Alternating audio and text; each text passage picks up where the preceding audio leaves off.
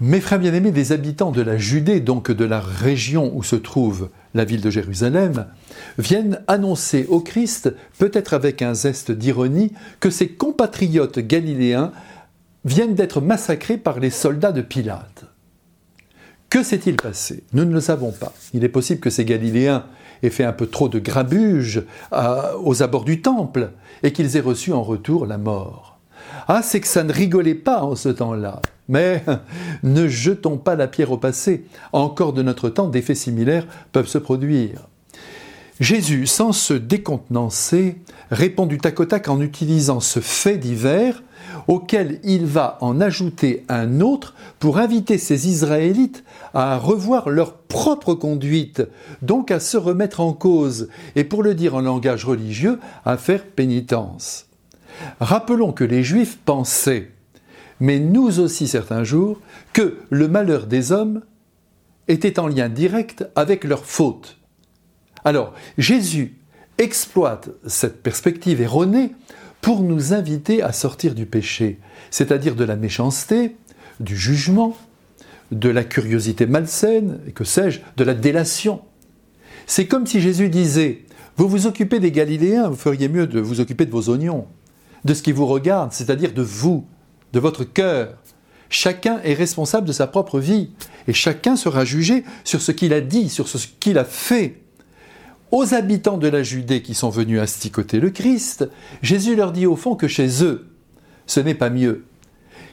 La preuve, c'est que les ouvriers qui travaillaient à la construction de la tour de Siloé, qui se trouve à Jérusalem, étaient peut-être moins pécheurs qu'eux. Ben non, dit Jésus. Non, non, non.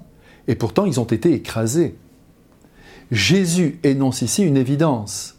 La mort est pour tous, et elle peut surgir plus vite qu'on ne le croit. Hélas, Dernièrement, euh, le jeune comédien Gaspard Huliel, qui avait tout pour lui, beauté, gloire et argent bien sûr, s'en est allé ces derniers temps pour le ciel sur une piste enneigée à l'âge de 37 ans. Préparons donc notre cœur, notre vie au grand départ, en veillant sur la qualité de nos actes, de nos pensées, de nos réactions.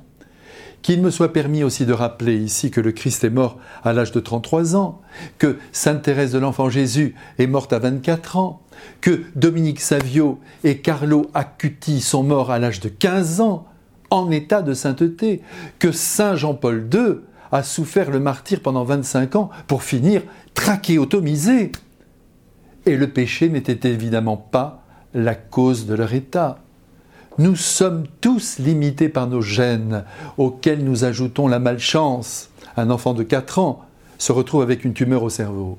Ou encore, il peut arriver que nous fassions des abus, que nous prenions des risques qui anticipent notre mort. C'est ainsi. Notre destin s'écrit avec nous et sans nous.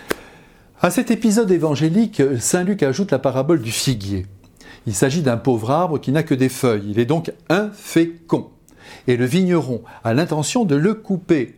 Son propriétaire implore sa miséricorde, encore une année, je t'en prie, peut-être que enfin, enfin, il va produire du fruit.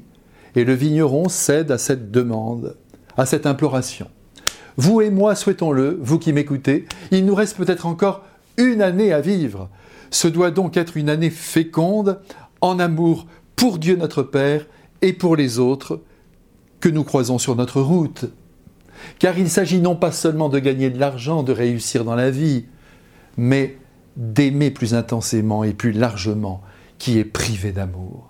Allez, je vous le redis, bon dimanche à vous tous. Hein. Soyez dans la confiance. Nous sommes tellement aimés par le Seigneur qu'il nous bénisse maintenant euh, et qu'il bénisse aussi notre désir de porter du fruit au nom du Père et du Fils et du Saint-Esprit. Amen.